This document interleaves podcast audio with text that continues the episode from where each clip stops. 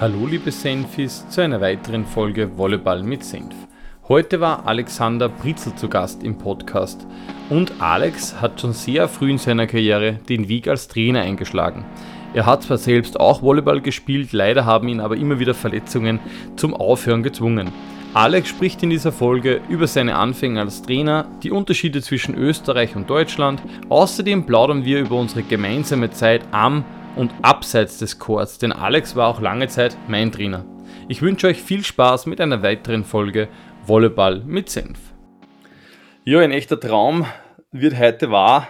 Äh, echt wirklich ein, ein, super Gast bei mir im Podcast Volleyball mit Senf. Und ich beginne natürlich auch hier, aber wenn es jetzt kein aktiver Spieler ist oder keine Spielerin ist, äh, mit den zwei Fragen. Erstens einmal, wer bist du und wie bist du eigentlich zum Volleyball gekommen? Ja, ich bin der Alex Britzel und es freut mich, dass ich da im Podcast bei dir zu Gast sein darf. Und ja, wie ich zum Volleyball gekommen bin, ist auch ganz einfach. Ich bin auch mehr oder weniger in einer Volleyballfamilie geboren, in Steyr, in schönen Oberösterreich, in einer Volleyball-Hochburg, ähm, ja, wo also ein paar bekannte Gesichter herkommen und bin ja auch mehr oder weniger schon in der Halle gewickelt worden und so war mein Einstieg, habe da ein paar Vorbilder gehabt und bin so schlussendlich dann äh, beim Volleyball geblieben und ja, habe schon immer gemerkt, das ist meine große Leidenschaft und würde es irgendwann vielleicht einmal später dann äh, beruflich so einen Durchstart machen. Ja, mir, mir taugt voll. Super, dass du Zeit genommen hast, genau jetzt beim Jahreswechsel, ähm, dass wir einfach jetzt ja ein Gespräch mehr oder weniger ja auf professioneller Ebene führen können, weil wir haben ja vor drei Wochen, glaube ich, deinen Geburtstag gefeiert, unter anderem deinen Geburtstag äh, beim tollen Volleyballfest in Steyr. Und da haben wir gesagt, wir müssen fix das jetzt einmal schaffen, dass wir uns dafür Volleyball mit Senf zusammensitzen und quatschen. Und ich glaube, dass wir trotzdem äh, vielleicht noch ein bisschen zu deinen Ursprungszeiten zurückgehen müssen, weil du hast schon gesagt, in Steyr ist relativ viel passiert früher in, im Volleyballbereich. Ich glaube, dass das gerade so junge Hörerinnen und Hörer vielleicht gar nicht mehr so wissen, aber Steyr war eigentlich, oder ja, ist, kann man auf alle Fälle sagen, äh, eine riesen Volleyball-Hochburg ich glaube, sie haben sogar, also Steyr, sowohl in der Halle natürlich als auch am Beach, durch den Clemens Doppler, der ja Steyr kommt, ähm, in der Halle, glaube ich, sogar Europacup gespielt, oder? Ja, ich glaube, mit ATV Steyr und mit VWC Steyr sind da zwei Vereine, die sich da immer etabliert haben und auch wahrscheinlich auch gematcht haben. Und da ist auch jahrelang eine gute Arbeit betrieben worden, beziehungsweise wird immer noch gemacht. Ich glaube, aktuell spielen sie auch ganz brav. Und ja, so war das äh, in, in Steyr immer so diese Verbundenheit mit Volleyball. Natürlich, äh, wie in jeder anderen Stadt gibt's Fußball auch, aber Volleyball war da schon äh, ganz klar so der größte Konkurrent. Mhm. Ja, voll cool. Und du hast schon gesagt, deine Eltern waren auch begeisterte Volleyballer, beziehungsweise die haben die in der Halle gewickelt oder so hast gesagt, oder? Ähm, und eine ganz eine spezielle Familie natürlich mit der Familie Doppler. Ich glaube, die waren befreundet, oder deine Eltern und die, genau. die Doppler-Familie. Genau. Ähm, wie war das so für dich? Kannst du dich noch erinnern? Was ist, also was sind da so die, die Erinnerungen in deinem Kopf ähm, von den Hallen? Man, das hört man wahrscheinlich eher aus den Geschichten heraus. Oder kannst du dich wirklich aktiv an erinnern an die sechs, siebenjährigen, an den sechs, siebenjährigen Alex? Also ich kann mich auf jeden Fall erinnern, weil ich bin halt immer einfach mitgenommen worden in Talle und das war dann unser Gerätekammer, sagt man immer, das ist äh, die große Spielwiese der Kinder und äh, wir haben sie da wohl gefühlt und haben da noch Burgen gebaut und haben mit Bälle gespielt und dann egal, ob es irgendwelche Mixed-Meisterschaften waren oder zweite Liga war, wir waren halt immer dabei und ich war halt immer schon so ein kleiner Anhängsel, so, ja, wo sich jeder mit mir beschäftigt hat und jeder mit mir Ball gespielt hat. Und ich glaube, äh, das prägt halt. Und äh, heutzutage äh, sitzen Kinder ja gern für mal vom Fernseher oder vor irgendeiner Playstation. Ähm, und äh, damals äh, war das schon sehr aktiv, da hat es die ganzen Sachen noch nicht gegeben. Und äh, ja, das hat auf jeden Fall meine, meine Kindheit und mein Werdegang sicher sehr im Positiven geprägt. Mhm. Ja, und ähm, vielleicht käme ich ganz kurz jetzt auch zu deiner aktiven Karriere kommen. Du hast ja dann wirklich selber auch Volleyball gespielt, zweite Bundesliga gespielt, ähm, warst dann, ja, ich würde mal sagen, so im 87er, 86er Jahrgang war sie benannt oder 88er Jahrgang? Oder war, warst du mit den Ödern benannt immer? 87, 88 war bei mir. Genau, und da hat sich diese Bundesjugendbewerbe äh, ergeben, gell? Also genau. wo quasi so die Bundesländer gegeneinander angetreten sind, also im, im Hallenbereich. Und da warst du da dabei bei einem, einem Bundesjugendbewerb Sieg, oder? Wie war das? Ja, genau. Äh, war, war immer eine spannende Zeit. Ähm, ich hab, ich sage immer über mich, ich war prinzipiell nie ein guter Volleyballer. Äh, so ehrlich kann man sein. Natürlich, ja. äh, zweite Liga, ja, sehr schön und recht, da muss man vielleicht ein bisschen relativieren. Aber äh, Bundesjugendbewerb habe ich da die, in der Kaderauswahl von Österreich spielen dürfen mit ein paar äh, sehr bekannte Gesichter, so wie in, in Philipp Groß und äh, Alex, äh, Alex Berger, Christoph Berger und ja, Radelsbeck, Mitterhuber, also es war ja äh, extrem lässige Truppen, war das immer, Wojakov und so und Meyerhofer, also das waren ja also super, super Jungs einfach und da haben wir damals gewonnen gegen Wien im Finale, genau 3-2, das war im Volzberg und aus äh, ganz eine gute Geschichte. Äh, aus Sieg sind wir nachher in das Freibad gegenüber quasi einbruchen und über den Zaun klettert. Das war aber im, im Winter und da waren überall Algen drinnen, aber das war halt unser Siegesfeier, genau. Okay, ja, ich hoffe, es ist schon verjährt. Nicht, dass du jetzt noch einen Brief kriegst oder so, eine Anzeige. ja, spannend finde ich auch, weil ähm, das können wir vielleicht jetzt gleich mal besprechen. Du warst eben aktiver Sportler und ich habe ja auch ein bisschen mit dir dann sogar zum Tor gehabt. Also du warst meistens ein Gegner von mir und du hast aber einen Gedi, also der Gedi ist der Clemens Doppler und das hat eigentlich nie wer wirklich mitgekriegt, oder? War das so, dass du eigentlich in deiner aktiven Zeit, hast du da viel Kontakt gehabt mit Clemens Doppler oder wie war das so in der Zeit? Im Endeffekt war es so, unsere Eltern äh, sind äh, gute Freunde und ähm, ich war, war immer mein Vorbild und irgendwann habe ich mir gefragt, um mein, mein Firma geht sein, Michert. Und äh, das war dann auch so tatsächlich. Äh, haben wir sehr glorreich in der Kirche gesungen, als zwei sehr musikalische Talente, würde ich sagen. Hätte gern gehört, ja. ja. Und dann habe ich äh, das Firmengeschenk äh, Beachvolleyball Camp in Walsee gekriegt. Wie ist man bei der Firmung? 13, 14. Und wer ja, da tatsächlich meine Trainer waren, war äh, die Rudig-Brüder also Tobi ah, cool. und Flo. Und die waren ja damals auch äh, Beachvolleyball U19 österreichische Meister, glaube ich. Ähm, ja, und da bin ich dann so eingewachsen in das ganze äh, Beachvolleyball. Und ja, es war so mit Clemens immer schon diese Verbundenheit, aber er ist ja trotzdem äh, sieben Jahre älter. Und ich jetzt auch schon über 40, das hört jetzt sicher nicht sehr gerne.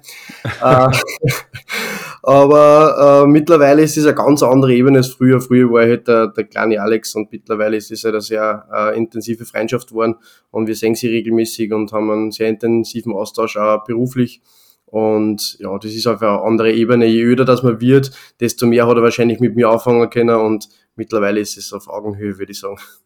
Ja, ja, na, also jetzt in der, in der jetzigen Zeit merkt man natürlich auch, ähm, erstens, dass euer Kontakt mehr ist wahrscheinlich wie früher, weil äh, diverse Social Media Kanäle, wo es euch gegenseitig verlinkt und euch trefft und so weiter. Aber eben damals, wie wir so aktive Sportler waren und junge Sportler waren, war mir das lang gar nicht bewusst, dass das der geht ist, dass ihr da irgendwie ein, ein besseres Verhältnis habt. Aber es macht natürlich Sinn, wenn du sagst, du warst in einem Alter, wo wahrscheinlich der Clemens mit dir noch gar nicht so viel machen hat können, als ganz junger. Du hast aber, oder ein Thema, was mich da schon ein bisschen beschäftigt oder was ich mir notiert habe, ist, du hast eigentlich immer, ähm, hast schon angesprochen mit dem Berger Christoph, also diese glorreiche Zeit eigentlich, wo, wo Volleyball in Oberösterreich wirklich, ja, auch österreichweit, glaube ich, auf alle Fälle sich nicht verstecken musste. Ähm, da hast du aktiv mitgespielt und bist aber dann später eigentlich genau der Trainer von denen geworden. Ähm, bei mir war es so, also du warst ja dann im Beachvolleyball mein Trainer, du warst dann auch einmal der Trainer von Berger Christoph, vom Nagi Stefan, vom Dimitri Wojakov. Wie war das? Also ich kann mir das, ich meine, ich weiß selber, wie ich das mitgekriegt habe als, als Spieler, aber wie war das aus deiner Sicht? Dass du auf einmal dann nicht mehr der Freund bist, der am Feld gemeinsam mit denen spielt, sondern er eigentlich sagen muss, was da sollen. Ja, es war spannend. Also ich hätte sicher noch gern länger Volleyball gespielt. Ich war dann halt verletzt mit meinem zweifachen Bandscheibenvorfall mit 20 und ähm, habe einfach gemerkt, dass das äh, in dem Fall für mich keinen Sinn mehr macht. Und dann bin ich da in die Trainerkarriere den Einstieg gemacht und äh, ja, dann sind sehr viele bekannte Gesichter, weil die ja noch länger gespielt haben und auch noch sehr jung waren, sind dann halt auch, wie du sagst, auftaucht auf einmal. Äh, ist voll spannend, weil am Anfang als junger Trainer und da bin ich jetzt sicher ganz anders, äh, ist da eine Nähe da, da ist eine Freundschaft da und ich habe das wahrscheinlich auch nicht immer so gut trennen können, das muss ich auch ehrlich sagen und ich glaube, äh, irgendwo eine Nahbarkeit ist schon wichtig, aber es ist auch irgendwie extrem wichtig, diese Distanz zu halten. Und das war sicher damals, hätte mir das nur als Junger, wenn ich das gewusst hätte, äh, oder irgendwo vielleicht nochmal ja, klar gesagt hätte, dann hätte ich wahrscheinlich da noch ein bisschen ja, bessere Schritte machen können, aber ja, ich habe es halt jetzt gelernt, genau. Hm. Aber was meinst du damit? Also warum bereust du eine gewisse Situation jetzt speziell oder den Umgang mit deinen Spielern oder was, was würdest du da vielleicht besser machen? Ja, ich glaube, also, für mich ist so dieses Thema Klarheit. Mm, das Thema Klarheit ist ein sehr für mich intensives und wichtiges Thema so in den letzten Jahren geworden und das habe ich sicher mit, mit dieser Nähe nicht immer geschafft. Ähm, ja, und äh, schlussendlich geht es darum, wer steht in Halle jetzt im, im Starting Six oder wen gebe ich meine Befehle im Beachvolleyball.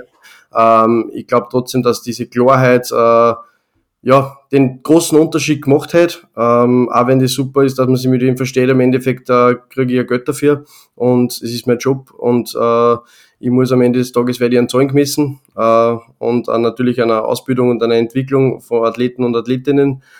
Aber äh, ja, ich glaube, die, die Distanz äh, hilft dann da halt einfach und äh, Freundschaft hat da am Spielfeld, äh, muss man ehrlich sagen, äh, nichts verloren, außer im Fairplay-Bereich, das ist super. Alles andere ist mittlerweile auf der Ebene, wo ich arbeite, äh, wäre sehr unprofessionell. Mhm. Ja, man merkt jetzt schon, also natürlich, du siehst das mittlerweile aus einem, ich würde mal, beruflichen Konst Kontext jetzt heraus, was ja klar ist, weil das ist der Job. Aber in deinen Anfangsphasen als Trainer warst du ja jetzt nicht hauptberuflich Trainer. Das heißt, du hast ja wahrscheinlich auch sehr oft mit Leuten zusammengearbeitet, die auch nicht hauptberuflich Volleyballer waren oder Volleyballerinnen. Somit muss man da vielleicht auch äh, anders umgehen können mit, die, mit den Sportlerinnen und Sportlern. Vielleicht bleiben wir da ein bisschen an, bei der Anfangszeit. Du hast damals in Berg, glaube ich, auch eine Trainerstelle bekommen, oder? Bei den Damen. War das so der, der erste Sprung, kann man sagen, ins Semi-Profitum oder würdest du sagen, das, das war ein wichtiger Moment für dich? Ja, ich war damals ein junger Bursch mit äh, 22, 23, wo ich äh, der, der Rockenschaubersberg hat mir da eine riesen Chance gegeben und hat mir einen, Trainerjob gegeben, äh, zweite Liga. Bin damals gefahren, viermal in der Woche ähm, von Steyr nach Berg und habe äh, am Wochenende ganz Österreich Spiele gehabt. Das war neben meinem Job für 150 Euro im Monat. Ähm, das will ich gar nicht schlecht reden, weil ich habe mir es auch verdienen müssen und eher arbeiten müssen. Äh, aber es war ein Sprungbrett und war eine Chance und es war wahrscheinlich eine sehr erfolgreiche Zeit. Ähm, ich habe es jetzt nicht eins zu eins im Kopf, aber ich glaube, wir haben 36 äh, Pflichtspiele in Gang ohne Niederlage gehabt und mhm. Ähm, ich war drei Jahre in der zweiten Liga, oder? Ja, zweite genau, Liga war in der zweiten Liga und ich wollte natürlich auch dann in die erste Liga irgendwann und äh, und habe das auch ganz klar kommuniziert und der Verein hat damals die Strukturen noch nicht gehabt und die sind ja später dann auch aufgestiegen, aber ich habe ganz klar gesagt, so äh, ich muss irgendwas verändern, ähm, auch wenn es dort super war, wenn es erfolgreich war, wenn ich mir irgendwo einen Status vielleicht in Österreich schon erarbeitet habe, aber ich brauche einen nächsten Schritt als, als Trainer und das ist für mich, ich brauche zumindest das Backup, wenn ich erfolgreich bin, dass man dann aufsteigt und in die erste Liga äh, genau das macht. Und schlussendlich war dann ja nur der Zwischenschritt mit, mit Beachvolleyball dann äh, genau, das war eine sehr, sehr schöne Zeit und das war ja dann auch diese, diese erfolgreiche Zeit mit äh, Egelseer Koreimann und Schnetzer Koreimann. Ja, genau, das war auf alle Fälle eine coole Zeit, du hast es schon angesprochen. Ähm, und bei mir war das eben genauso ein Punkt eigentlich, dass du äh, immer so bekannt warst eigentlich oder wir haben uns gut verstanden, abseits vom Chord. Aber was mich schon beeindruckt hat, war eben genau das, dass du trotzdem das geschafft hast, dass man die dann respektiert. Und ich glaube, das ist nicht immer einfach, wenn man jetzt so mehr oder weniger hm, umgangssprachlich, würde man sagen, mit einem Späßel zusammenarbeitet. Wenn der Späßel aber auf einmal eigentlich dir sagen muss, was du da sollst. Weil, ich meine, als Trainer muss natürlich auch mehr oder weniger Inputs geben. Und das, glaube ich, ist nicht immer leicht. Aber du hast eigentlich einen guten Mix gefunden, weil wir waren ja, wie gesagt, nicht alle jetzt Vollprofis, dass man dann trotzdem das macht, ähm, was du sagst. Und was glaubst du also, vielleicht jetzt schwierig aus deiner Sicht das zu beantworten, aber was glaubst du, ist der, der Signature Move oder warum horchen dir die Leute dann auf einmal zu? Was zeichnet die da aus? Mm, in dem Fall war es ja zweimal schwierig, weil in dem Fall hat auch der äh, Athlet nur meine finanzielle Grundlage bezahlt. Äh, ja, sicher, ist noch schwieriger. Ja. Ja, und was mir dann schlussendlich, was, was mir auszeichnet, oder ich glaube, was ich einfach ganz gut kann, ist uh, trotzdem, es gibt so diese drei Säulen eines Trainers, es ist die Fachkompetenz, die Selbstkompetenz und die Sozialkompetenz. Und ich würde uh, tatsächlich sagen, ich bin uh, schon ein Menschenfänger. Ich kann ganz gut mit Menschen, ich kann ganz gut verstehen, was wer fühlt, wie es wem geht. Und ich kann Leute, glaube ich, auch abholen. Und ich habe sicher damals als junger Trainer noch nicht dieses Backup-Wissen gehabt, was ich jetzt habe. Und äh, obwohl man sich ja probiert täglich äh, zu verbessern und äh, ein besserer Trainer zu werden. Aber ich habe mich schon einfach sehr selbstbewusst hingestellt und habe gesagt, Jungs, es geht halt nur gemeinsam und es geht auch mit einer Basis mit Vertrauen. Und äh, wenn wir dieses Projekt starten, dann, äh, dann halt gemeinsam und vertraut. Und äh, das nenne ich mittlerweile Inner Circle. Und ich glaube, diesen Inner Circle, wo vertraute Personen drinnen sind, den haben wir damals schon als Basis gehabt. Und äh, das ist eine sehr wichtige Grundlage in jedem äh, Beachvolleyball-Team, in jedem Hallenteam, dass es vertraute Personen gibt. Und äh, alle anderen sind äh, rundherum, äh, hart gesagt, einfach sehr uninteressant oder sollten das auch sein. Mhm. Aber jetzt würdest du da differenzieren zwischen Hallenvolleyball und Beachvolleyball? Also es wäre natürlich äh, ja, drei Leute, wenn man jetzt sagt, zwei Spielerinnen und Spieler, dann vielleicht du, eventuell nur Staff, also zusätzliche Trainerinnen und Trainer, ist ja überschaubar. Aber jetzt im Hallenbereich, wo du vor allem mit 14, 15 Leuten eigentlich zu, äh, zu tun hast, gibt es da Unterschiede? War das irgendwie schwierig, das auch zu trennen, Hallenvolleyball und Beachvolleyball, von der Arbeit her? Ich glaube, es gibt schon Unterschiede, aber äh, die Struktur sollte die gleiche sein. Also im Endeffekt gibt es einen Chef, das ist der Cheftrainer, der zieht die Fäden und der ist dafür verantwortlich, dass die Kommunikation passt, dass die Struktur passt, dass die Pläne passen. Ähm, der ist für dieses Konstrukt, dass das lebt und, und aufrechterhält und eine Stabilität an der Basis kriegt, äh, verantwortlich. Und das ist im größeren Rahmen, im Hallenvolleyball, im kleineren, nur mehr engeren und wahrscheinlich sicher vertrauteren Rahmen im Beachvolleyball, weil man da einfach nur mehr dem Ganzen sehr näher ist, wenn es weniger Personen sind. Mhm. Ja, aber würd, das wäre jetzt, sage ich mal, das Perfect-Szenario, äh, das perfekte Bild, mehr oder weniger, dass der Trainer sagt, schau her, ich will den Spieler oder die Spielerin, ich will das und das und das haben, dann kann ich erfolgreich sein, dann kann ich arbeiten. Sehr oft ist es aber eigentlich so, dass die Vereinsführung eine Mannschaft zusammenstellt und sagt, so Trainer, viel Spaß, arbeite damit. Ähm, wie, wie glaubst du, oder ist da auch gleich leicht dann eben dieses professionelle Herangehen dann eigentlich umzusetzen, wenn du ja eigentlich ein Team vorgesetzt kriegst und nicht du das Team zusammenstößt? Hm, ich, ich glaube, es ist äh, möglich, äh, dass man sich genauso mit diesem Vereinsvorstand oder mit dem Präsidium oder wer auch immer da agiert, ähm, auf einer Augenhöhe kommuniziert, weil ich kann ja nur mit äh, äh, Athleten, Athletinnen arbeiten und mit einem Produkt arbeiten, mit dem ich mich identifizieren kann. Und wenn ich das nicht machen kann, dann macht die Arbeit überhaupt keinen Sinn. Und das muss ich schon sagen, das habe ich immer bei meinen äh, Trainerstops, wo ich äh, lange Zeit war oder wo ich war, war das immer diese Basis, dass diese Basis so vorhanden war, dass ich an das glaube. So, und wenn, mhm. das, wenn ich das nicht gehabt hätte, dann äh, hätte ich diesen Deal wäre nicht eingegangen oder wäre sicher nicht lang äh, auf dieser Station blieben. Mhm. Ja, und vor allem, ich glaube, also das ist, glaube ich, wichtig eben, dass man den Trainer mit einbezieht, aber ich glaube, das Wichtige ist auch, dass man dann realistische Ziele äh, einfach setzt und sagt, okay, mit dem Kader ist einfach vielleicht nächstes Jahr nicht mehr drin, aber vielleicht in zwei, drei Jahren, wenn wir gut arbeiten, ist wieder der nächste Step drinnen.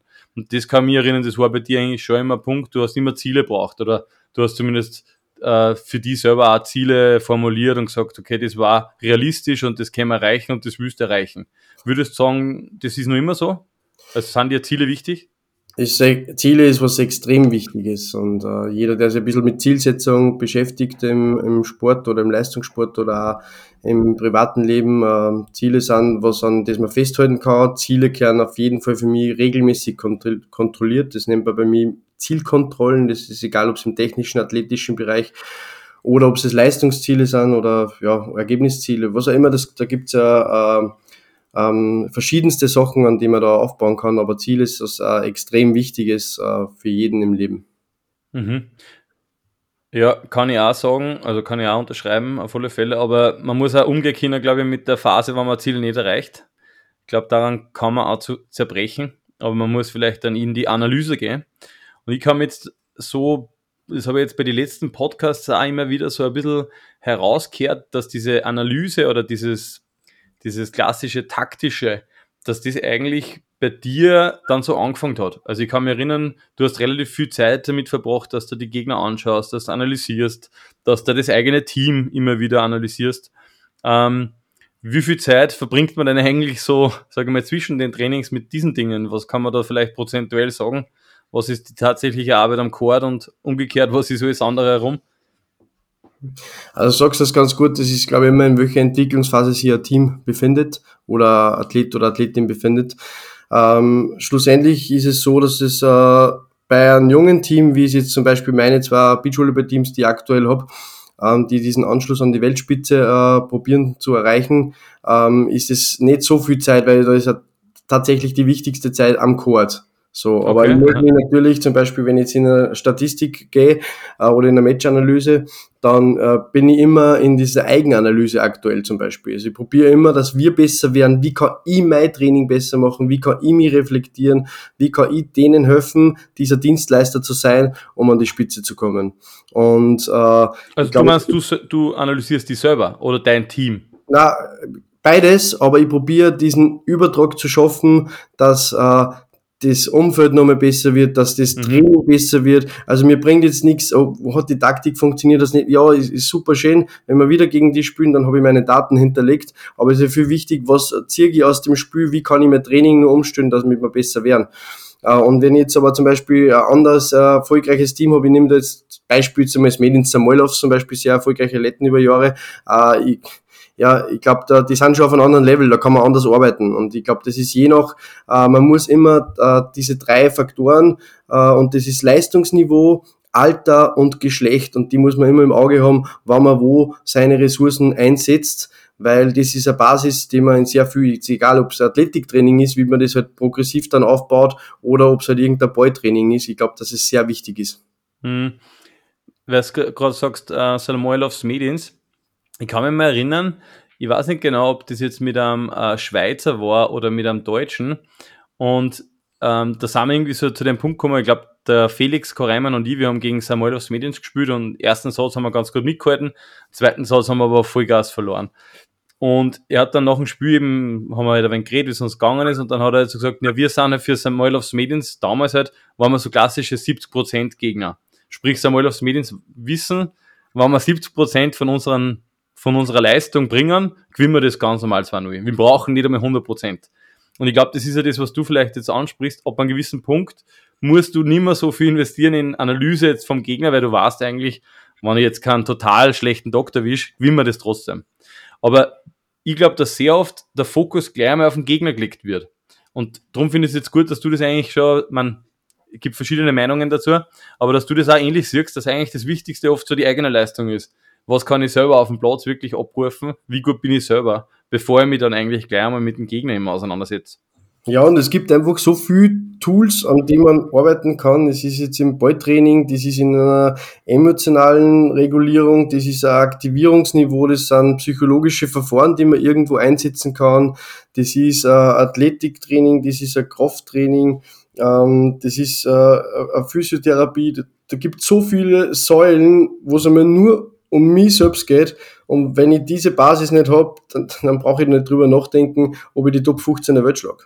Ja. Diese Basis brauche ich, weil ich werde sonst immer mit dieser Sinuskurven Volleyball spielen und äh, die muss ich aber irgendwann minimieren, die muss kleiner werden. Mhm. Ja, voll, voll spannend. Spannender Bereich, finde ich auch. Du hast äh, mehrere Stationen schon gehabt. Du warst ähm, nach dem äh, Arrangement in Perg, warst auch Trainer in Ried, im Inkreis warst dann aber auch äh, Beachvolleyball-Nationalteam-Trainer in, also bist nach Wien gegangen und hast dort ein Damenteam übernommen. Hast du jetzt vielleicht, ähm, du hast ja mehrere Erfahrungen schon gesammelt, aber was ist so der größte Unterschied zwischen Damen- und Herrenvolleyball? Was würdest du sagen, ist das, oder es gibt eh wenig Unterschiede?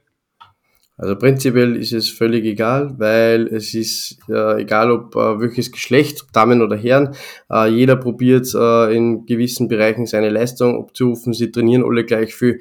Ähm, vielleicht braucht man im Damenbereich ab und zu ein bisschen mehr Samthandschuhe. Vielleicht kann man da im Herrenbereich äh, öfter nur mal ein bisschen klarer äh, kommunizieren. Was ich gelernt habe, ist, äh, auch im Damenbereich, diese Klarheit ist am Anfang vielleicht nicht so leicht, aber dann wird sie sehr wertgeschätzt, weil es was sehr Wichtiges ist, wo man immer weiß, woran man ist. Ähm, es war für mich über zu lange Zeit einfach Damen trainiert, ähm, darum habe ich jetzt auch diesen Switch äh, zu den Herren einfach wieder mal gemacht, weil ich einfach äh, ja, du musst ja in, in alle Spektren auskennen, du musst dich über alle Statistiken und Zahlen in der Wettstandsanalyse auskennen.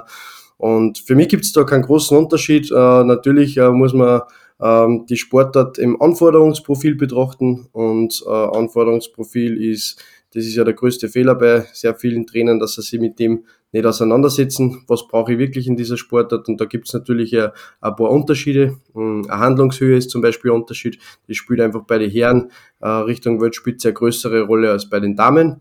Das ist jetzt auch nicht äh, zum Wegdiskutieren. Und da gibt es ein paar so Bausteine, wie gesagt, von denen man Bescheid wissen muss, aber grundsätzlich in der Zusammenarbeit gibt es keinen Unterschied. Okay, das ist zum Beispiel jetzt spannend, weil du, man, wie gesagt, du warst ja in Wien am, am Stützpunkt und hast sicher in Wien oder vielleicht, wenn uns jetzt ein paar Deutsche zuhören, also Wien ist sicherlich der, der zentrale Stützpunkt in Österreich, wo relativ viele Beachvolleyball-Teams trainieren. Klarerweise die Hauptstadt. Das heißt, da ziehen relativ viele Leute hin oder es kommen viele aus Wien. Das heißt, du hast eigentlich immer ein gutes Trainings, ich würde mal sagen, Team gehabt. Das heißt, der Hauptteam war äh, Schützenhöfer Blesjutschnik, aber du hast wahrscheinlich immer wieder auffüllen können, hast du ein gutes Trainingsniveau gehabt.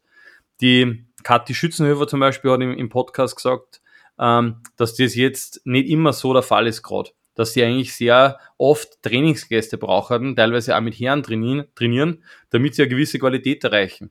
Würdest du sagen, da liegt vielleicht ein bisschen Unterschied, vor allem jetzt vielleicht auch im Vergleich zu Deutschland. Bei den Damen zu den Herren, dass es einfach weniger gibt, die wirklich ein, ein Top-Niveau haben und, und das auch machen wollen?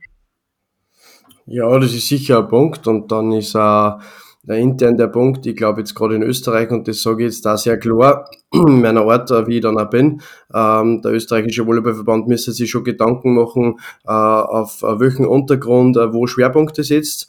Und das ist sicher jetzt einmal auch leichter im Erreichen an der Weltspitze im Beachvolleyball als im Hallenvolleyball.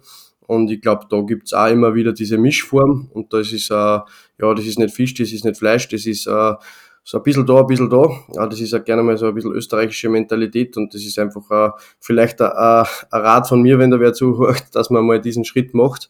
Ähm, das kann, kann dieser Struktur oder diesem Leistungsniveau dann helfen. Ähm, in Deutschland ist das anders, da spielen mehr Leute Volleyball, da ist eine größere Dichte. Ähm, das ist ein erfolgreiches Land im Beachvolleyball über Jahren, was natürlich ja Österreich auch ist, aber es ist bei den Damen eine ganz andere Dichte vorhanden. Und man kann sich, wie du das gut gesagt hast, sehr gut helfen mit Trainingspartnern, mit Herren. Das ist in Deutschland genauso. Äh, mhm. Damen trainieren genauso da mit Herren. Es gibt äh, genug äh, männliche Volleyballer in einem Bereich, äh, die genau auf den Level sind, wo dann zum Beispiel ein Top-Team ist in die Top 20, wie äh, Schützenhofer Blesjutschnik. Und äh, das ist ja äh, super, weil wenn der Herr jedes Mal diesen Shot äh, schneller spielt als wer anderer, dann muss man halt einfach all in gehen jedes Mal, äh, um diesen Ballen zu haben. Und es wird dann halt sehr wenig verzeiht und andere Schlaghärte, andere Geschwindigkeiten, die helfen an ja in der stetigen Entwicklung. Mhm. Ja, aber du hast zuerst angesprochen, die Handlungshöhe. Das heißt, du hast schon natürlich als, als Trainer bei den Damen wahrscheinlich ähm, oft das Problem, wenn du zu sehr zum Beispiel Männervolleyball schaust, dass du dann vielleicht ähm, anders in ein in Damen-Training hineingehst, oder? Wie wenn du jetzt wahrscheinlich nur Damenvolleyball konsumierst da. Oder ist das, kannst du das völlig, völlig trennen? Wäre technisch auch alles ein wenig anders ausschaut, oder? Wenn du jetzt von höher hinunterschlagst, schaut das anders aus, wie wenn du in, immer in einer Kurve schlagen musst, Black sagt. Ja, natürlich sind ein bisschen, sind ein bisschen andere Geschwindigkeiten und äh, aber es ist jetzt, es ist nicht so der große Unterschied. Das ist, warst, du bei, äh, warst du beim Nationalteam dann Damen- und Herrentrainer gleichzeitig? Ja, ich habe angefangen als äh, Herrentrainer. Da war ich damals mhm. nur Co-Trainer vom äh, Leo, vom Brasilianer. Ja. Und äh, dann ja Richtung Conti Cup und nach dem Conti Cup dann habe ich quasi zu den Damen gewechselt. Und äh, es war eine Mischform. Ich habe öfter mal Damen trainiert, Herren trainiert. Ich habe jetzt in Deutschland auch äh, mein ersten Jahr in Hamburg habe ich ja äh, mit äh, Müller, Tillmann und so war Fred auch diese Mischform gehabt. Das war sehr intensiv äh, Zeit und ich, ich sehe da keinen Unterschied. Also ich finde genauso, dass zum Beispiel jetzt, ich habe das öfter gemacht, in einem Techniktraining können Damen und Herren trainieren. Also mhm. es ist ist überhaupt kein Problem. Natürlich kann ich jetzt gegen eine Block Defense äh, nicht arbeiten, das macht sehr wenig Sinn. Aber ja alleine äh, Damen im, im Float oder im Shootaufschlag, super. Ja, man, das mhm. ist, ja, ist ja eine physikalische Geschichte, dass das Netz einfach niedriger ist. Ähm, und äh, dann da können Herren extrem viel lernen. Und wenn du zum Beispiel dann also ein Senior Tillmann im Training hast und so ein Fretschner, da, die macht ja mein Training besser in dem Fall. Also die, die macht ja die Jungs besser, das ist eine höheren Qualität, dann sehen die nur saubere Bewegungen. Ähm, ich glaube, da muss man öfter mal über den Tellerrand denken und das nicht nur in der Blase sehen und äh, sagen, ja, das sind da meine Herren und, und das sind da meine Damen, sondern äh, im Endeffekt geht es um die gesamte Entwicklung und äh, wenn es dann Richtung spielerische Anteile geht, ähm, dann muss man das äh, natürlich äh, nachdenken, also Anforderungsprofil, wie ich vorher gesagt habe. Und wenn es aber darum geht, dass ich jetzt in einen äh, Techniktraining arbeite und an gewisse Ziele arbeite und das sind vielleicht ähnliche, weil es an einem Armzug ist oder an, der, an einem Sprung, an der Stabilität ähm, oder an der Trefffläche von der Annahme, dann äh, sind das Punkte, die man gemeinsam umsetzen kann. Mhm. Vielleicht nur für alle, die jetzt noch nicht so Vollgas drinnen sind im Volleyballbereich. Also bei den Damen spielt man auf einer Netzhöhe von 2,24 Meter, bei den Herren auf 2,43 Meter. Also das ist sicher was, was du auch angesprochen hast. Das kannst du nicht ändern als Trainer. Das ist einfach so. Im Wettkampf ist das halt einfach äh, fix so geregelt. Aber du hast gemeint, dass man dann vielleicht im Training einmal da variieren kann. Oder wie das die Herren dann zum Beispiel auf ein niedriges äh, Netz äh, annehmen müssen. Oder wie war das gemeint mit der mit der Tillmann zum Beispiel? Ja, ja genau. Also kann ich einfach jetzt äh, ein Aufschlag sein von die Damen auf Damennetz und die Herren nehmen an und äh, ich setze den Schwerpunkt auf ersten, zweiten Kontakt und äh, fertig. Also auf und Annahme, Zuspiel und dann wird genau, der, fertig. Und danach gebe ich das Netz hoch und arbeite zum Beispiel mit den Herren am Topspin-Aufschlag und das sind ganz andere Geschwindigkeiten. Das ist ja ganz anders Trainings. Äh, äh, äh, Gefüge für die, für die Damen dann zum Beispiel in der Wahrnehmung und in der Augenfolgebewegung ähm, ist das ganz was anderes, wenn da einfach ein Topspin-Aufschlag mit 100 km/h kommt. Mhm. Und ähm, ich glaube, genauso wie dann irgendwann einen Ball irgendwo einschlagen, da kann man das Netz umstellen. Äh, es, es gibt so viele Möglichkeiten und äh, ja, ich finde es prinzipiell finde ich es auch am besten, wenn man sich jetzt zum Beispiel einfach äh, auf äh, hohen Damenniveau einfach dann die eine, eine oder andere Hobby, gutes Hobby-Männer-Team äh, einladet und äh, und die dann diese Trainingsgruppen äh, probieren, nochmal zu steigern und besser zu machen. Mhm. Was hältst du von Trainings alleine mit dem Trainer, also zwei und nur der Trainer? Machst du sowas auch oder ist es eher was, was du vermeidest oder versuchst zu vermeiden? Doch, mache ich auch und äh, finde ich auch sehr wichtig und äh, für mich geht es immer, dass man Athleten oder Athletin dieses klare Bild vermittelt von dem, was man trainiert. Das ist ja bei mir immer im Vorhinein besprochen und auch verschriftlicht. Und dann haben sie einen gewissen Zeitraum, an dem wir an diese Knotenpunkten arbeiten. Und die kann man natürlich ganz anders vermitteln in ein Training äh, zu zweit als zu viert, weil mhm. da einfach nochmal mehr Athleten dann äh, andere Schwerpunkte haben. Und dann ist dieses Einzeltraining schon wichtig. Ähm, schlussendlich muss man sich ähm, darüber Gedanken machen, das nicht also zu oft zu machen, ähm, weil im Volleyball ist, äh, wird sehr viel mit Winkel gespielt. Und dieses äh, zu zweit jetzt zum Beispiel irgendwo einspielen, äh, hat man zwar vielleicht sehr viel Kontakte, äh, bin ich aber nicht der größte Fan, weil das ist ja immer eine frontale Begegnung des Balles äh, und die habe ich äh, nicht immer, sondern ich habe sehr oft äh, irgendein Winkelspiel und mhm. dann ist es besser einen dritten Spieler oder Spielerin im Training zu haben und dann kann ich schon ganz andere, komplexere Formen machen, kann trotzdem sehr technikversiert an Knotenpunkten arbeiten. Mhm. Man sieht ja bei deinen aktuellen ja, Instagram-Videos oder, oder Facebook-Videos äh, sehr viel Ballkontrolle im Training. Ich glaube, das ist auch was, ähm, was du immer mit so ergänzenden Bällen zum Beispiel dann auch versuchst, irgendwie dann, weiß ich nicht, äh, ja, voranzutreiben oder mal ein Frisbee sieht man mal oder ein Football sieht man mal. Ähm, was ist so, ist das ein Ansatz, der mittlerweile eh gang und gäbe ist oder ist es so der eigene Handschrift vielleicht ein bisschen, diese Ballkontrolle zu stärken? Mm, ähm, es ist nicht nur Ballkontrolle. Äh, ich glaube, Ballkontrolle haben mittlerweile sehr äh, viel Athleten, Athletinnen, aber es ist sehr viel Körperverfügbarkeit. Und im Endeffekt kann man sich vorstellen, in der Trainingswissenschaft gibt es diesen koordinativen Anforderungsregler, ähm, wo man halt wie Präzisionsdruck, Komplexitätsdruck und so, Situationsdruck, ähm, visuell, taktil oder vestibulär oder so Sachen verändern kann. Im Endeffekt stelle mir ich das immer so vor, das Training ist wie ein, ein DJ, also ich bin am DJ-Pult und verschiebe die verschiedenen Regler dann äh, und spiele mit diesen Reglern und verändere diese Situationen dann. Und äh, ich glaube, dass es äh, sehr wichtig ist, seinen Körper, über seinen Körper zu verfügen. Mhm. Also das Vielleicht, dass wir die Fachbegriffe ein bisschen herunterbrechen. Das heißt, es geht im Endeffekt so ein bisschen darum, dass ich in äh, nicht normalen Situationen auch vielleicht nur äh, klarkommen? Oder wie kann man das vielleicht äh, ja. umdeutschen? Im Endeffekt geht es darum, äh, die Bewegung am Ball muss ruhig und lesbar sein.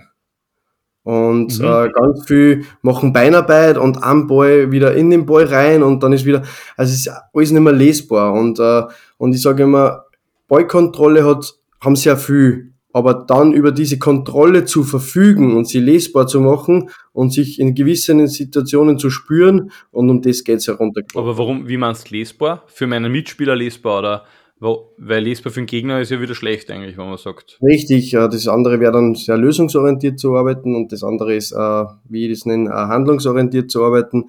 Und handlungsorientiert ist halt immer auch für meine Mitspieler, wenn ich den äh, ersten, ich nenne es jetzt mal einen Dankeball, zum Beispiel ähm, ans Netz schirb fürs Zuspiel, dann wäre es gut, wenn die Trefffläche des Balles ins Ziel, also in die Flugkurve des Balles geht und mhm. der Zuspieler dann seine Position zum Einlaufen findet und dann der Zuspieler zum Beispiel seine, in dem Moment, wo er steht, ruhig am Ball ist, seine Arme in die Flugkurve des Balles streckt und das sieht man jetzt, kann man ganz YouTube-Video einschauen, äh, Beachvolleyball, oberes Zuspiel und äh, 80 Prozent äh, der Zuspieler und Zuspielerinnen äh, schaffen es nicht, dass sie ihre Hände oder Arme in die Flugkurve des Balles strecken und ähm, das heißt, das ist ja ganz normale Biomechanik oder physikalische Gesetze, die da wirken. Äh, das wäre halt für mich sinnvoll, um das so vorzubereiten. Vor allem, wenn ich dann technisch gut bin, wenn ich lesbar bin, dann mache ich in Summe im Spiel äh, weniger Fehler.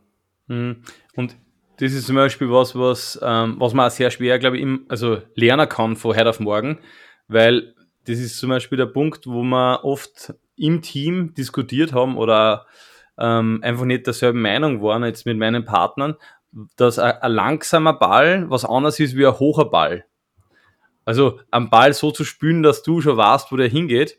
Wenn ich den langsam spiele, muss der nicht unbedingt fünf Meter hoch sein, weil wenn, wenn ich eh weiß, dass du da hinrennst, dann spiel den Ball einfach langsam vielleicht dorthin, sprich nicht unbedingt zehn Meter hoch. Weil viel Spaß, du weißt das wahrscheinlich selber auch, am Ball zu britschen, der vor zehn Meter herunterfliegt, in der Sonne, im Wind, ist wahrscheinlich nicht immer ganz so einfach. Aber am Ball auf einem Punkt, jetzt sage ich mal, zwei Meter, drei Meter hoch zu spielen, reicht oft, wenn mein Partner weiß, wo der Ball hingehen wird. Man ist jetzt schon sehr im Detail, aber vielleicht kommt es so dem nahe oder vielleicht habe ich das ähm, so richtig verstanden, was du da damit meinst. Ja, genau, also höchste Präzision und äh, wir sagen wir vielleicht ganz kurz dann in den technischen Bereich äh, reingehen. Im Endeffekt geht es bei mir immer um äh, äh, Biomechanik und Anatomie des Körpers so zusammenfügen, dass äh, Beachvolleyball gespielt werden kann und ein Techniktraining mh, hm, passiert ja nicht, dass ich am Montag Annahme mache, am Mittwoch Zuspiel mache, am Freitag Angriff mache, am Samstag vielleicht ein bisschen Spiel. Ähm, man kann äh, aus der Wissenschaft raus, muss man mindestens um Knotenpunkte, also man kann sich vielleicht zwei Knotenpunkte, an die man arbeitet, äh, vornehmen. Mehr schafft das äh, Gehirn nicht oder ist sehr schwer für das Gehirn. Das heißt nicht, dass man in diesen Bereichen nichts anderes trainieren kann, aber diese Schwerpunkte sollte man mindestens so sechs bis acht Wochen haben, sollte immer wieder kontrollieren und dann kann man Dinge verändern. Also wir reden ja von Wiederholungszahlen bis zu 10.000, dass man irgendwas jetzt äh, verändern kann. Also da muss man natürlich nochmal klar unterscheiden zwischen Lernen und Umlernen. Das ist nochmal ein großer Unterschied, aber ähm, ich glaube, dass das äh, ganz wichtig ist, wenn man sich technisch verändern will und das ist jetzt völlig egal auf welchem Niveau.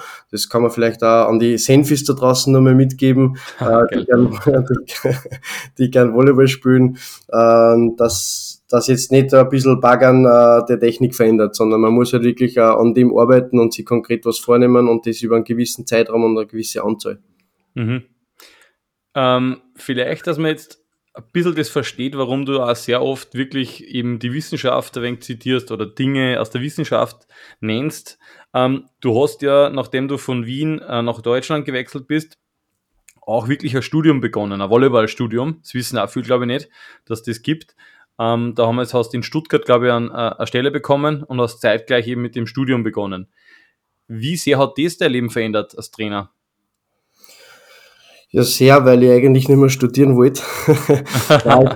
es war eine Riesenchance. Ich habe damals einen Anruf gekriegt aus Deutschland und äh, ob ich äh, mir das vorstellen kann. Und ich habe gesagt, ja, aber ich habe gehört, da gibt es eine Trainerakademie in Köln äh, vom Deutschen Olympischen Sportbund und ich komme nur dann, wenn ich dort einen Platz kriege. Und da gibt's äh, pro äh, Jahr gibt's für alle Sportarten so zwischen 20 und 30 Plätze, die dann vergeben werden. Und ich habe dann wirklich tatsächlich einen, einen Platz gekriegt. Und äh, diese äh, Finanzen sind alle vom Deutschen Volleyballverband äh, unterstützt worden und dafür bin ich auch sehr dankbar, dass ich diese Chance gekriegt habe und ich habe jedes Monat äh, drei Jahre lang äh, immer fünf Tage in der Woche nach Köln müssen, um äh, dort zu studieren und dann zusätzlich sehr viele Aufgaben. Und jeder, der mich kennt, weiß auch, dass ich gern und viel arbeite. Das heißt, dieses äh, Studium nebenbei war gar nicht so einfach, aber äh, zur Frage zurück, was das für mich verändert hat, ist, ähm, dass ich das Ganze einfach nur mal aus einer ganz anderen Perspektive sehe. Also, dass mhm, das merkt man eben auch, wenn, wenn man dazu hört,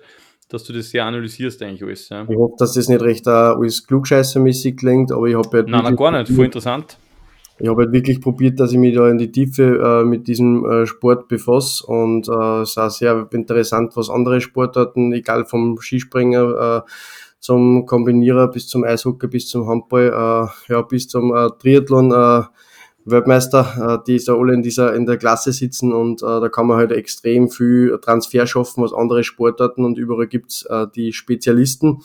Und ich glaube, äh, ganz viel sind in einer Sportart sehr gut in dem, was sie im Trainerbereich machen, aber ganz viel arbeiten äh wirklich dann äh, konkret äh, mit einem wissenschaftlichen Background und arbeiten vor allem dann im Anforderungsprofil. Und das ist ja jetzt zum Beispiel das einfachste ist Athletiktraining. Ich glaube, es gibt sehr viele gute Athletiktrainer, aber reines Volleyball-spezifisch oder Beach-Volleyball-spezifisch zu machen, ich glaube, da gibt es nicht viel gute.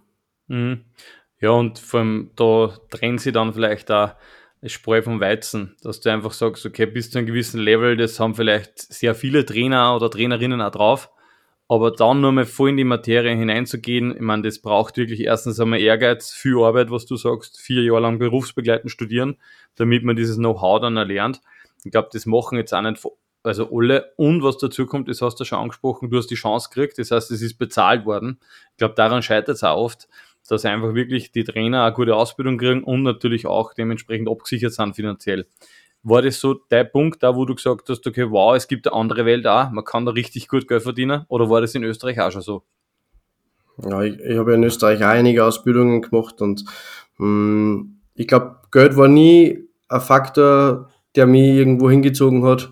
Äh, natürlich muss man irgendwann auf sich schauen und wenn man es hauptberuflich macht, muss man sich was aufbauen und äh, vielleicht, wenn einem irgendwann der erfolgreich gibt, äh, ist das auch, äh, gehört das dann auch respektiert und bezahlt. Ähm, aber der Faktor Geld ähm, war nicht, warum ich meine Leidenschaft so entwickelt habe oder warum ich meine Leidenschaft da so drinnen hing.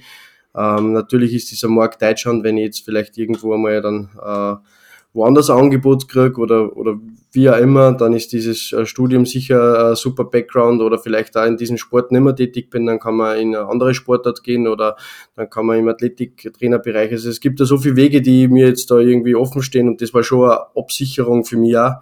Und ähm, aber viel zurück für dem, ähm, ich habe mir sehr hart arbeiten müssen, auch in Österreich, habe ich ja vorher schon gesagt, für sehr wenig Geld und und dann ist es natürlich auch mehr geworden und mir geht's da jetzt schon ganz gut und ich verdiene auch ganz gut. Aber viel wichtiger ist einfach so, wenn man das macht, dann muss man sich da auch Ziele setzen und muss man sich Wegbegleiter suchen, muss man Demut sagen und äh, probieren von den Besten zu lernen, um irgendwann als Trainer oben anzukommen.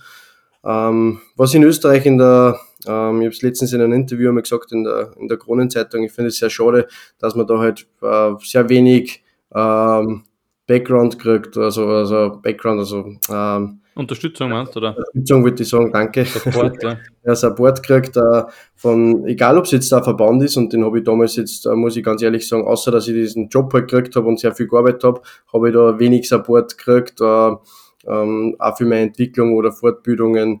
Und ich glaube, man müsste sich ein bisschen mehr auf junge Trainer und Trainerinnen schauen und dass das halt auch, um dieses Niveau in dem Land zu heben, ist der Trainer schon sehr essentiell.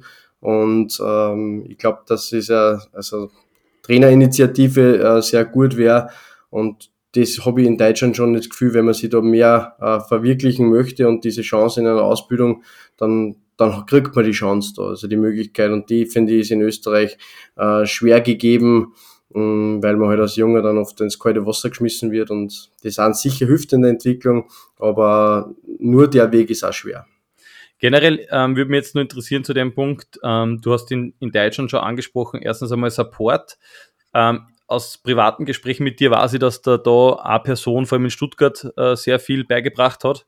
Ähm, vielleicht, wie ist das zusammen, also wie ist das äh, zustande gekommen in Stuttgart und wie, ähm, wer, welche Person könnte ich da jetzt vielleicht meinen?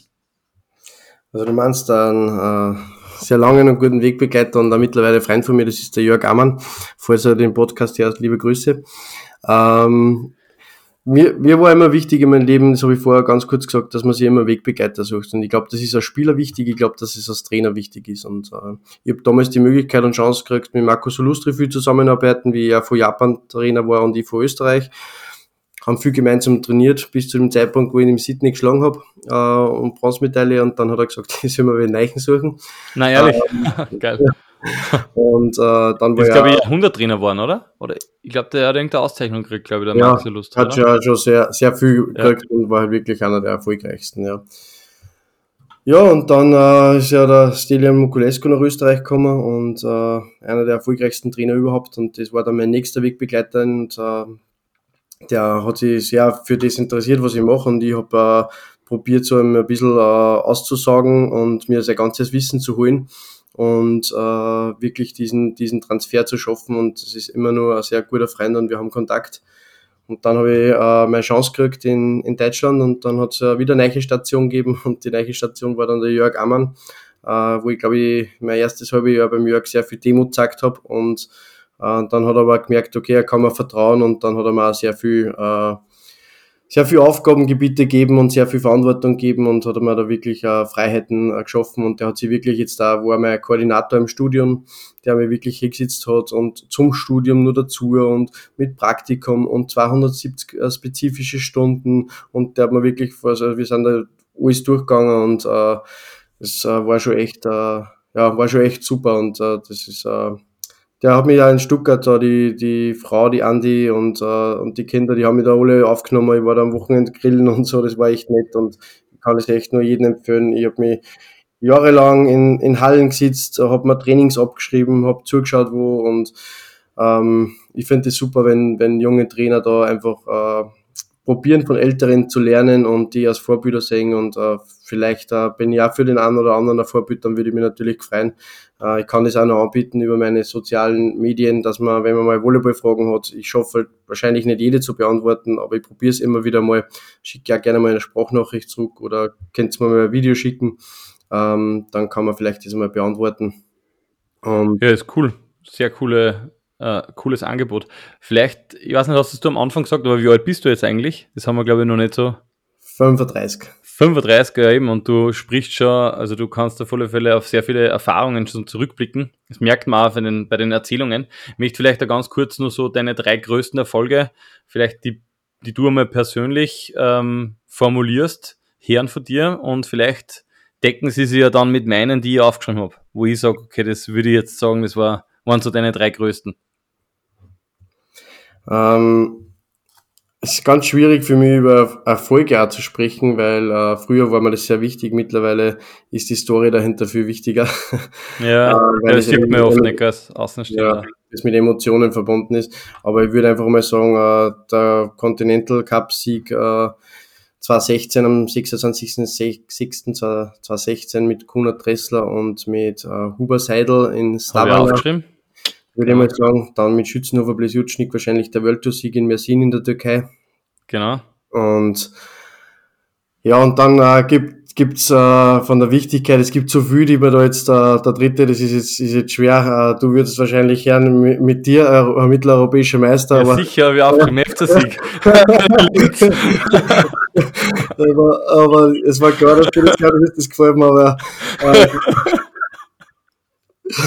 Schön, ja, das ist taugt mir. Nein, da hat es ein paar schöne gegeben, im Nachwuchs. Äh, meine erste Station, das war dann ganz schön äh, in Deutschland, äh, mit mhm. Deutschland. Äh, mein erstes Turnier international in Österreich, in, ba in Baden am Center Court, äh, wo dann die ganze Delegation von Österreich war und äh, dann äh, U18 Europameister geworden sind. Es war einfach sehr, sehr schön und äh, im Nachwuchs einige Stationen äh, auch gewonnen mit Deutschland und äh, jetzt äh, mit mit meinen Teams in Hamburg, wo ich da jetzt da Richtung Weltspitze gehe, waren auch sehr, letztes Jahr zum Beispiel in Gstaad ein sehr schönes Turnier, wo man halt einfach äh, da auch bis ins Viertelfinale beim Elite mit zwei sehr jungen Spielern durch, äh, durchspielen. Das hat, äh, hat mir sehr gut gefallen. Genau. Und die Story ist dahinter, da gibt so viel unendlich äh, emotionale, gebundene Geschichten, die so wertvoll sind für mich, die mich geprägt haben und äh, gar nicht so wichtig, ob das jetzt eine Goldmedaille war oder ob das vielleicht einmal ein Gruppenaus war oder äh, ein hartes äh, China aus in Quali, äh, Quali aus in China. Äh, oder, da waren schon äh, ja, ein paar, paar schöne Sachen dabei. Ja, also ich meine, den, den Part jetzt mit Deutschland, den muss ich rauspiepsen. Aber na, natürlich, das kann man schon vorstellen, dass auch vielleicht eine Bestätigung war, oder? Ich meine, du kommst in ein neues Land, musst dort als Österreicher ähm, bestehen, weil es ist sicher, kann ich mir vorstellen, nicht immer leicht, dass man als Österreicher in Deutschland äh, arbeitet und auch respektiert wird. Und ähm, ja, und dann gewinnst natürlich so ein Turnier in Österreich, kann ich mir umgekehrt auch ganz cool vorstellen, muss ich sagen. Ja, es hat, es hat sich gut angefühlt, so ehrlich. Ja, das glaube ich, ja. Ja, super. Bezüglich, ähm, wir haben schon vorher ein bisschen drüber gesprochen, dass gewisse Dinge jetzt schon ändern würdest, so, oder vorschlagen darfst, oder vielleicht eine Empfehlung geben würdest, weil natürlich, ich glaube, man blickt nie hinten rein und warum das zum Beispiel in Österreich vielleicht so funktioniert und in Deutschland so, das weiß man oft gar nicht, wenn man nicht da im Hintergrund mitarbeitet. Aber bei mir ist immer ein Spiel, da kann man sich sehr viel wünschen und das heißt, mit wem würdest du gerne? Und das Spiel ähm, schaut eigentlich so aus, also ich, ich stelle jetzt das Szenario, mit wem würdest du gerne, dann kommt quasi was dazu und du solltest, wenn irgendwie möglich, ähm, ja, einen Namen nennen oder eine Person nennen. Bist bereit fürs erste Spiel? Ich bin bereit, lieber Peter. Sehr cool. Mit wem würdest du gerne die Trainererfolge tauschen? Christoph Dickmann. Okay. Ah, Deutscher, oder? Deutscher Trainer? Mittlerweile in der Schweiz? Genau, deutscher Trainer, der in der Schweiz ist und äh, was äh, jetzt gar nicht nur einen Erfolg festgemacht, sondern ich finde, dass der sehr äh, gute, intensive Arbeit macht und äh, finde ich sehr spannend und äh, der auch sehr sicher viele lässige Geschichten erlebt und ja, finde ich, also gibt jetzt auch einige Namen, die mir eingefallen waren, aber ich würde sagen, da bin ich direkt hingesprungen, genau zu dem Namen. Mhm, super. Mit wem würdest du gerne einmal auf ein Bier gehen? Mit ähm, Roger Federer. Ah, cool, ja. Für mich ähm, eines der größten Idole, Sportidole und äh, am Boden blieben und äh, unglaublicher, ja, interessante Person. Würde ich gern kennenlernen. Ja, würde ich auch gern.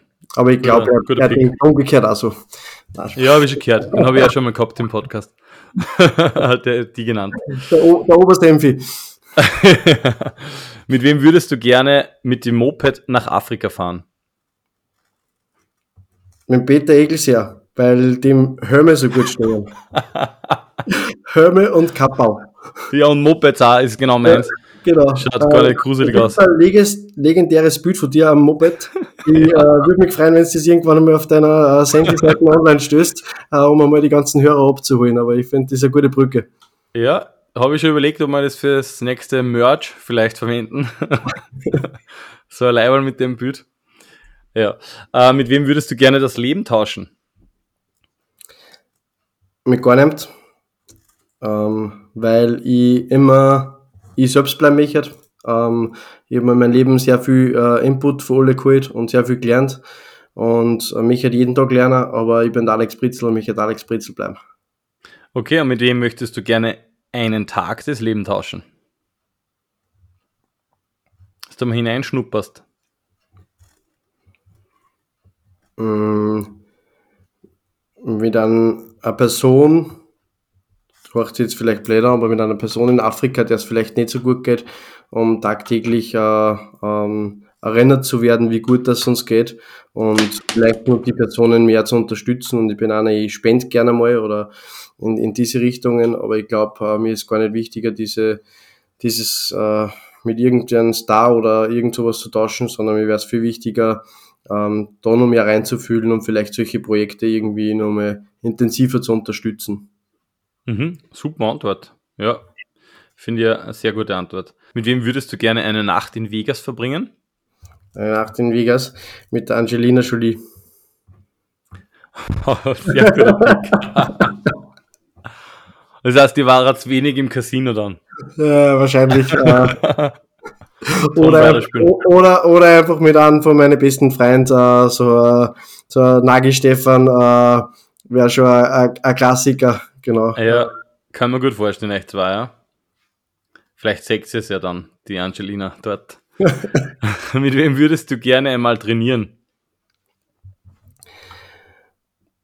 Mm, tatsächlich äh, trainieren wir mit sehr viel, aber ich würde gerne mal ein längeres äh, Trainingslager aktuell äh, natürlich mit Molsorum machen ähm, und äh, in Kombination mit den Schweden. Mm, bin jetzt nicht unbedingt der größte Fan von diesem Spielstil, obwohl das ja schon viel mehr angepasst wird. Aber das wäre irgendwie eine gute Mischform, weil die einen sehr wenig in die Richtung arbeiten und die anderen das vielleicht sogar sehr übertreiben und diesen, diesen Pick sie vielleicht darunter was mitzunehmen äh, oder diesen, diese Spieler den Transfer zu sehen, ähm, ist super spannend, weil äh, Kollege hat da jetzt da mal äh, die Top 4 Teams äh, analysiert, nochmal im Detail, äh, wo man zum Beispiel wirklich mal so sieht, die halt wirklich nur aus dem Standard spielen und die, die sollten Kopf gehen oder sonst irgendwas und zum Beispiel die anderen, die sollten dann wirklich mit viel Zeit die Bälle oder Sprung zu spielen. Also ich glaube, das eine ist halt wirklich das Extrem und das andere ist das Extrem und das würde ich halt eine extrem interessante äh, Mischform finden für Trainingslager. Mhm, finde ich super, gute Antwort. Ähm, du hast gesagt, du bist jetzt nicht hundertprozentig ein Fan von dem. Ähm, Würdest du aber trotzdem vielleicht mir zustimmen, dass es für manche Teams die einzige Chance ist, dass sie trotzdem bestehen, wenn sie das drauf haben? Ich glaube, das haben manche Teams nur schlechter machen.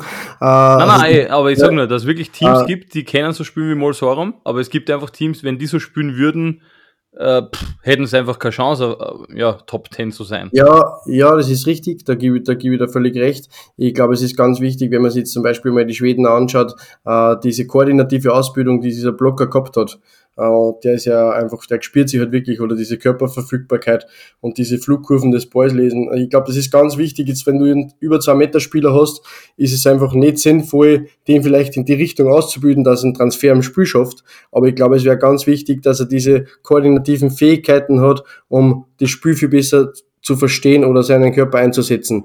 Und ich glaube, da ist es ganz individuell äh, zu betrachten, aber deiner äh, Frage da, oder deine Antwort da gibt eigentlich schon recht, weil es ist halt wirklich so, im, im Endeffekt, äh, andere müssen diese Lösungen haben, müssen lösungsorientiert arbeiten, sonst hätten sie da vorne halt gar nichts verloren und äh, irgendwann wird sie sich halt dann trennen, aber die Schweden haben ja das schon mit 14, 15 gemacht und haben sie da ja einen Spielstil, ähm, die spielen aber auch schon, wenn man diese statistischen ähm, Daten einmal wirklich äh, oberbricht, äh, diese ausgewählten Bälle. Also die probieren schon wirklich die Situation reparieren und besser zu machen, äh, als sie oft dann andere, die das probieren, die Situation nur schlechter machen. Weil man soll sich ja dadurch einen Vorteil verschaffen, sonst würde dieser Spielstil ja nichts bringen. Mhm. Finde ich gut. Ja. Kann ich auf Fälle, oder würde ich auch so sehen, obwohl ich jetzt natürlich nicht das Wissen habe, was du hast, aber einfach als, als Laie würde ich dir da hundertprozentig zustimmen. Ähm, Vielleicht bleiben wir da ein bisschen dabei. Also, das Spiel ist jetzt fertig, haben wir natürlich eh schon abgehakt. Ähm, du hast jetzt aber schon angesprochen, ähm, Top 10 oder ja, mehr oder weniger da hinzugefügt. Was braucht es, damit man in die Top 10 kommt? Gibt es eben vielleicht nicht die eine Linie. Ähm, bezüglich Olympia wollte ich jetzt nochmal mit dir sprechen. Ich hoffe, das geht zeitlich noch aus. Du hast ähm, jetzt aktuell ein junges Team. Ähm, wie wichtig ist die Olympia? Ist es schon das schon ja, als Ziel irgendwie ganz oben. Du hast es ja schon mal geschafft, dass du Team zu Olympia bringst. Aber wie sehr ist das jetzt in Deutschland auch ein Thema, dass man bei den Olympischen Spielen dabei sein muss fast? Also ich habe ein ganz ein klares Commitment und das klare Commitment ist mit meinen zwei jungen Teams Aufbau Richtung Los Angeles 2028. Ähm, natürlich okay, hat man also längere Zeit noch. Genau, es ist halt diesen äh, langfristigen Leistungsaufbau. Ähm, ich glaube, Sober Fretschner könnte aktuell auch schon einen Schritt weiter sein, aber äh, wenn ich diesen Weg gehe, werden sie, glaube ich, nicht oben ankommen. Dann werden sie vielleicht jetzt ein bisschen besser schon spielen in der Weltranglisten oder hätten wir vielleicht das eine oder andere Spiel gewonnen. Aber ich glaube, das ist nicht dieser Weg, den ich machen will, um wirklich das technisch sauber aufzubauen, athletisch diese Säule, äh, Kopf diese Säule, Gesundheit diese Säule, ähm, das wirklich ordentlich aufzubauen, dass wir länger was von den Athleten haben und dass sie dann vielleicht da wirklich ganz oben ankommen. Also Garantie gibt's eh keine, aber ich glaube, dann äh, muss man das schon sehr gezielt machen und da jetzt nicht immer nur diese kleine nahe Vision sehen, sondern oft dieses große Ganze sehen. Das äh, kostet natürlich in Summe sehr viel äh, Geduld und die, äh, ja, die muss man da tagtäglich mitbringen und äh, da kriegen wir auch wieder von diesem Vertrauen, von diesem gemeinsam das zu schaffen und äh, ja, also natürlich wäre es schön, wenn man vielleicht äh, mit Deutschland äh, man muss ja den ganzen realistisch ins, ins, ins Auge schauen. Also wir haben ein Team, das ist mit Elas Wickler, mit dem Thomas Kaczmarek als Trainer, aktuell, glaube ich, auf, auf 12 im Entry-Ranking. Die haben eine, eine sehr realistische Chance, über die Wörterangliste in die Top 17 zu qualifizieren. Und Äh, der zweite Spot ist schon äh, schwer, eher unrealistisch. Man wird es natürlich probieren, ähm, aber nicht, nicht mit äh, Biegen und Brechen oder irgendwie Gesundheit gefährden, sondern immer diesen langfristigen Aufbau und dann kann man vielleicht über den Continental Cup noch mal ein bisschen mitreden und dann schauen wir mal, wo die Reise hingeht. Mhm. Vielleicht, auch wenn du jetzt nicht ähm, aktuell im Damenbereich arbeitest, aber wie schätzt die Chance in, in, bei den Damen ein? Vielleicht auch, wie schätzt die Chancen dann zusätzlich nur für Österreich ein, dass wir ein Team bei Olympia haben? Also machen wir mal Damen, Damen Deutschland. Wie glaubst wird es einem Team gelingen oder mehreren Teams? Ich glaube, es wird zwei Teams gelingen. Und ich über hoffe, die Rangliste, glaubst du? Ich hoffe, zwei Teams über die Rangliste. Und mhm. äh, glaube ich schon. Das ist, glaube ich, Müller-Tillmann und das äh, zweite Team. Äh, das wird sich zwischen drei Teams entscheiden. Das ist ähm, Ittlinger Borger, das ist äh, Ludwig Lippmann und Sude Schneider und das wird dann ein heißer Konkurrenzkampf, äh, wo sie sich dann entscheiden wird. Und in Österreich, äh, zur zweiten Frage, äh, glaube ich, wird es über die Weltrangliste sehr schwierig. Und mhm. ähm, ich würde mich freuen für Österreich, ich würde mich freuen für die Mädels, ich kenne die lang. Ich war mit Katja und Lena jetzt auch wieder auf die Malediven einmal am Abend essen, das war sehr nett. Und ja, ich würde mich freuen für ihn, aber ich glaube, uh, um realistisch der Tatsache ins Auge zu schauen, wird es uh, sehr schwer. Ja, glaube ja. Eh, wie du auch gesagt hast, wir, wir wünschen allen Teams das Beste. Deutschland ist sicher spannend, wenn es intern so einen, einen, großen Kampf jetzt gibt um das zweite Ticket oder vermeintlich zweite Ticket bei den Damen. Das wird sicher sehr, sehr spannend, die Saison zu verfolgen. Und es ist ja wirklich nicht mehr so lang hin, 2024 sind die Olympischen Spiele. Also werden wir gespannt verfolgen, wie das weitergeht. Was ganz gut dazu passt, du hast ja schon gesagt, deine größten Erfolge, da war es nicht ganz so einfach, weil eben dahinter Geschichten stehen. Vielleicht kannst du ja jetzt nur ganz kurz eine Geschichte überlegen, die du uns vielleicht mitteilen möchtest. Was war so das Lustigste, das Spektakulärste? Was sind so Geschichten, die man sich vielleicht äh, ja immer in Erinnerung behalten wird? Ja, also so spektakulärste sind wirklich, wenn du irgendwo auf der ganzen Welt hinfliegst und dort äh, Zeit, Energie und äh, monetäre Mittel reinsteckst und äh, dann die Emotionen halt zum Beispiel wirklich irgendwelche Niederlagen, äh, die ausscheiden lassen, wo man sich vielleicht als Trainer mal versteckt äh, hinter irgendeiner Hausecken und vielleicht auch mal ein paar äh, Tränen fließen, wenn man das so sagen kann, oder mal gut essen und sich ein Bier kauft. Äh, ich glaube, äh, wir sind auch noch Menschen ähm, und äh, leben da halt mit und äh, eine sehr lustige Geschichte, die ich mit dir im Zusammenhang bringe, ähm, weil es ja österreichischer Podcaster ist, natürlich im deutschsprachigen Raum, aber äh, da würde ich auch nicht jetzt vom äh, Peter Egelsee und auch nicht von Florian Schnetzer erzählen. Und der Florian Schnetzer, der in einer meiner ersten Trainings äh, habe ich mir immer gedacht, warum hat der eine Eiste mit? Also ich kann ja nicht als ein Profi Eiste trinken. Das geht ja nicht. Und äh, schlussendlich hat er dann im nächsten Training, habe ich ihm das gesagt, und hat er dann schon Trinkflaschen mitgehabt und aber schon zwei große. Und habe mir gedacht, auch nicht. Also schlussendlich hat sich, glaube ich, ausgestellt, dass er da ein Problem hat, dass er Eiste abhängig ist. Aber das haben wir geschafft, relativ schnell wieder hinzukriegen. Aber das war ganz witzig, wie er das probiert hat, verstecken. Also hallo lieber Flo, wenn du zuhörst.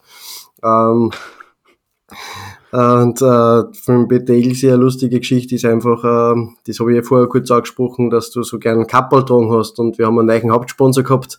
Und äh, jedenfalls waren da der Felix, äh, du und ich waren dann gemeinsam in, äh, in Intersport oder irgendwo und haben Kappel probiert und wir haben lauter äh, Lachen gar nicht halten können, weil er einfach kein Kappel passt hat. Und äh, du hast das extrem persönlich genommen und hast, glaube ich, eine Woche mit nichts geredet und bist da sehr emotional geworden, aber das erinnert mich auch immer und das war irgendwie eine schöne Geschichte, was uns also so zusammengeschweißt hat. Und äh, ja, es gibt noch viel, viel andere Geschichten, aber die waren so ein bisschen aus dem äh, Leben gegriffen mit Österreich und äh, aber Man muss aber dazu sagen, fairerweise, ihr, ihr ein Kappel, ähm, wie soll ich sagen, ein Problem gehabt, dass ihr Kappel aufsetzt und wie wir beim Spar waren oder beim Intersport, habt ihr ihr beide gesagt, ja super, das steht da voll gut, das Kappel, das nehmen wir.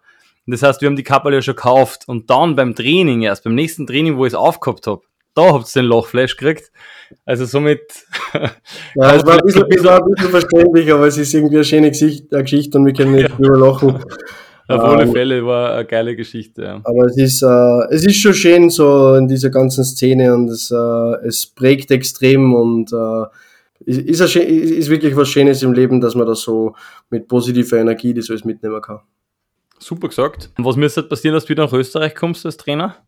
Ist Sollen wir Crowdfunding starten oder ist das völlig wurscht? Also das Geld hast du schon gesagt, ist da nicht so wichtig, aber. Ich würde schon nochmal vorstellen, wieder irgendwann, also bis 24 habe ich Vertrag und ich würde gerne nochmal weiterhin in Deutschland äh, unterschreiben und ähm, Mhm. Ähm, weiß man nie, was kommt und äh, welche Projekte das sind. Und äh, wenn ich nach Österreich gehe, dann hätte ich äh, Lust auf irgendein Projekt, ähm, was für mich wirklich Sinn macht zu 100 Prozent, mit dem ich mich identifizieren kann. Und äh, ich glaube, in Österreich die Zusammenarbeit hat auch immer passt. Das heißt, ich glaube, ich habe mir schon die Türen offen lassen und ähm, ja, würde mich auch freuen, wenn das vielleicht irgendwann wieder ist. Äh, aktuell, glaube ich, kann ich mir das schwer vorstellen. Äh, und dann müsste man natürlich aktiv auf mich zukommen. Mhm, ja, vielleicht hören ein paar zu und haben eine Idee, wie man die wieder nach Österreich bringen kann. Auf alle Fälle ein super Trainer, der aktuell aber auch sehr erfolgreich eben in Deutschland arbeitet. Gratulation zu deiner bisherigen Karriere, ich wünsche dir noch alles Gute. Ich sage jetzt einmal grundsätzlich Danke. Ich habe zum Abschluss immer ein Spiel noch, das wir spielen, und zwar heißt es Service Annahme. Das ist so eine Art Wordrap, also eigentlich kriegst du zwei Begriffe und du solltest dich irgendwie für einen Begriff entscheiden. Bist yes. bereit? Ready. Okay. Ready, super. Ziel oder Weg? Ziel. Aufschlag oder Service? Aufschlag. Deutschland oder Österreich? Deutschland. Unsichtbar sein oder in Lichtgeschwindigkeit laufen können? Unsichtbar sein. Flug oder Zug? Flug. Scooter oder Fahrrad? Fahrrad. Senf oder Ketchup? Senf. Sehr gut. Risiko oder auf Nummer sicher? Risiko. Damen- oder Herrenvolleyball?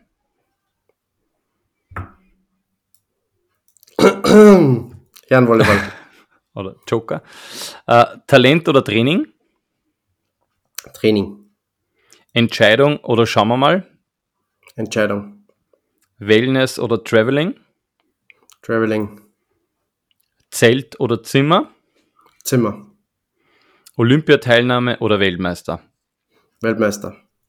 Hamburg oder Wien? Der tut richtig weh. Wien. Amann oder Solustri? Amann. Ja, der hört wahrscheinlich eher den Podcast, sagen wir mal so. Also sehr gute Entscheidung.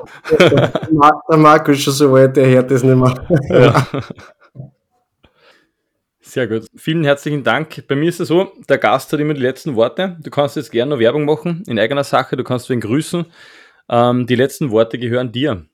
Ja, mir ist es, äh, wie vielleicht alle schon ein bisschen mitgekriegt haben, extrem wichtig, diese Leidenschaft. Und ich würde mir wünschen, wenn äh, ja, äh, Kinder, Jungs, Mädels äh, in jungen Jahren wieder ordentlich Volleyball spielen äh, lernen. Ich bin gerade dabei, dass ich ein Buch schreibe wo man das von, vom Peak wieder ordentlich vielleicht auch mit einem Background äh, biomechanisch lernt. Und da würde ich dann auch, wenn das rauskommt und es wird noch ein bisschen dauern, äh, würde ich mir freuen, wenn das der eine oder andere Trainer oder Trainerin liest, ähm, um einfach, dass Kinder es wieder ordentlich lernen. Und wenn ihr da draußen, liebe Senfis, äh, Fragen habt, dann schreibt mir auf meinem äh, Kanal äh, und äh, ich probiere vielleicht irgendwie zu unterstützen, zu helfen und äh, würde gern äh, Volleyball leben, würde gern Volleyball größer machen und ich würde gern eine große Vorbildrolle für Volleyball äh, weltweit, aber vor allem auch in Österreich einnehmen.